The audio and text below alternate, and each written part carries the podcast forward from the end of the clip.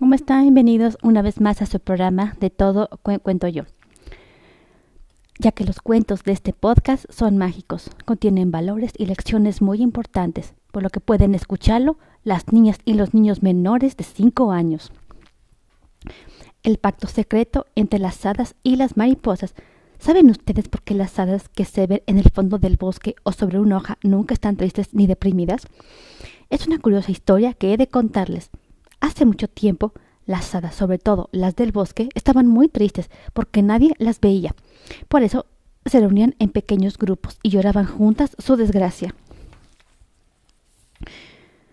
Un día, una mariposa se acercó a, las haditas deprimidas y las escuchó lamentarse. Pero cuántas lágrimas. ¿Por qué están tan afligidas, señoritas? les preguntó intrigada. Todas juntas le explicaron sus desdichas, sus decepciones y sus penas. Hicieron tanto ruido que la mariposa, enloquecida, se elevó en espirales, luego revoloteó, quedó de espaldas, apenas pudo recuperar el equilibrio y cayó boca abajo en el cuenco de una hoja llena de, de rocío matinal.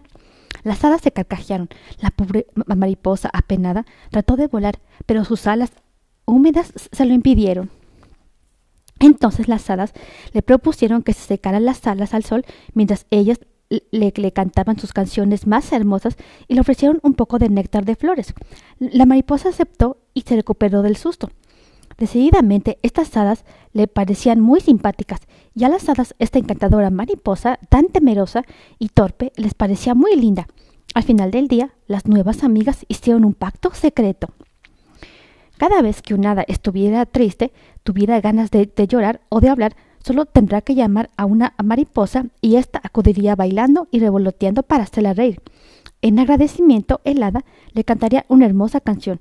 El pacto fue debidamente firmado con una minúscula pluma de ave sobre una hoja de roble y hasta ahora siempre ha sido respetado.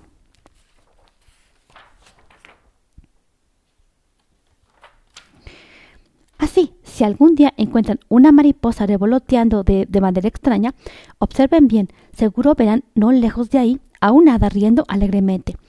Casi siempre estará sentada sobre una flor o una hoja muy hermosa, y las hadas me han confesado que en ocasiones llaman a las mariposas solo por el placer de verlas revolotear.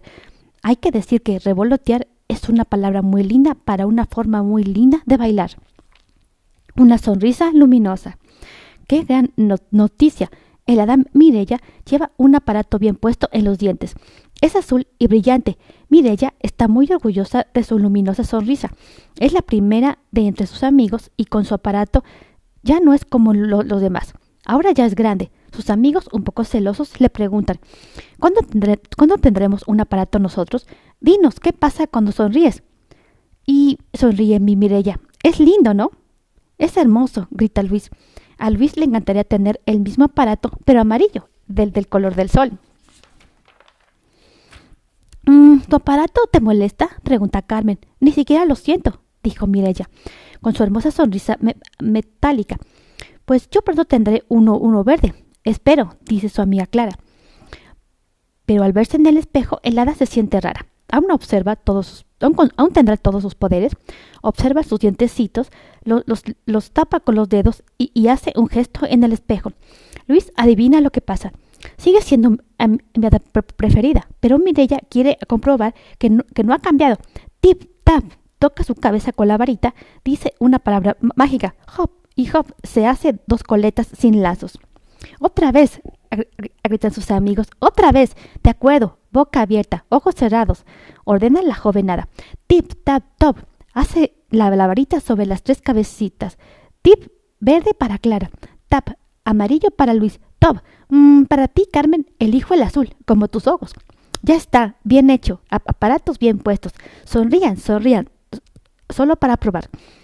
Pronto corran a verse en el espejo con, otros tres toques de, varita, los aparatos desaparecen. Uf, a pesar del aparato, sigo siendo la misma hada a Mirella. Fin.